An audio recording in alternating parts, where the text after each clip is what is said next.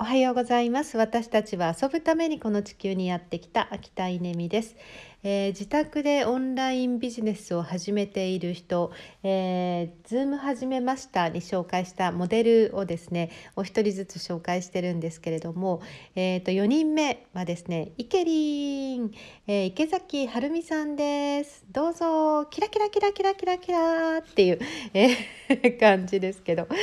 えー、イケリンはですね本当にあの例えばカフェなんかで待ち合わせてもこうね、えー、入り口からイケリンが入ってくるとキラキラキラっていうこういう感じがするし、えー、もちろん壇上にいる、まあ、司会者だったりするのでイケリン、えー、講演者だったりするイケリンもキラキラですね、えー、そのキラキラ実は Zoom 越しでもキラキラなんですよね。いやまたしてもずるいイケリンっていう感じですけど、えー、キラキラ星に生まれたイケリンはですね、えー、ズーム始めたことによって、まあ、すごくイケリンもあの人生変わってたようですね。うん、ニケリンの成功要因は何かな？うーんそうですね。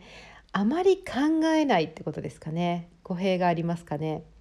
うん考えすぎて石橋を叩いて渡れないっていう話がありますけれども、えー、イケリンはねあんまり考えないですね、えー、まあ、直感に従ううんとも違うのかな。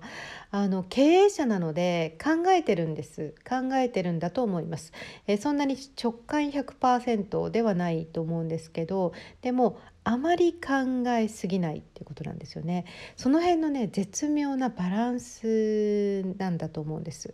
えー、考えるんです。考えるんだけど、えー、考えすぎない。で、えー、いいなと思うけれども、えー、そこに飛びつきもしない、うん、つまりいいなと思うこの直感と、えー、考えるっていうのの真ん中？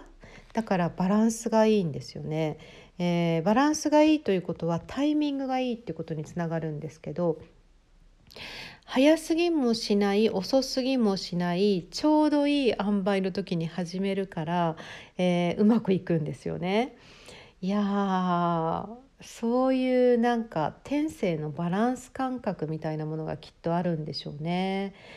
うーん、まあ、これはこうビジネスする上ですっごい大事なことですね、えー、早すぎて売れないっていうことありますよね。早すぎて理解されないっていうこともあるし、えー、遅すぎてもそれはねあの古いよっていうこともあると、えー、そうではなくてちょうどいいタイミングこれがおそらく直感と思考のバランスなんだと思うんですけどそれがイケリンにはあって、えーと、すごくいいタイミングでコロナが始まる数ヶ月前23ヶ月前にオンラインサロンを始めて、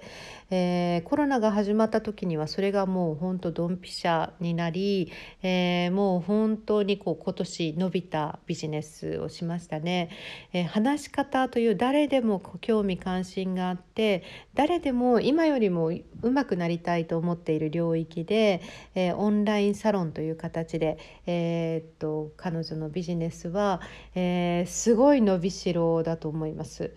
うん、もうすごいこれから100倍にも1,000倍にも、えー、ユーザーがなっていく、まあ、世界だと思うんですけど、えー、イケリンのバランス感覚学びたいところです。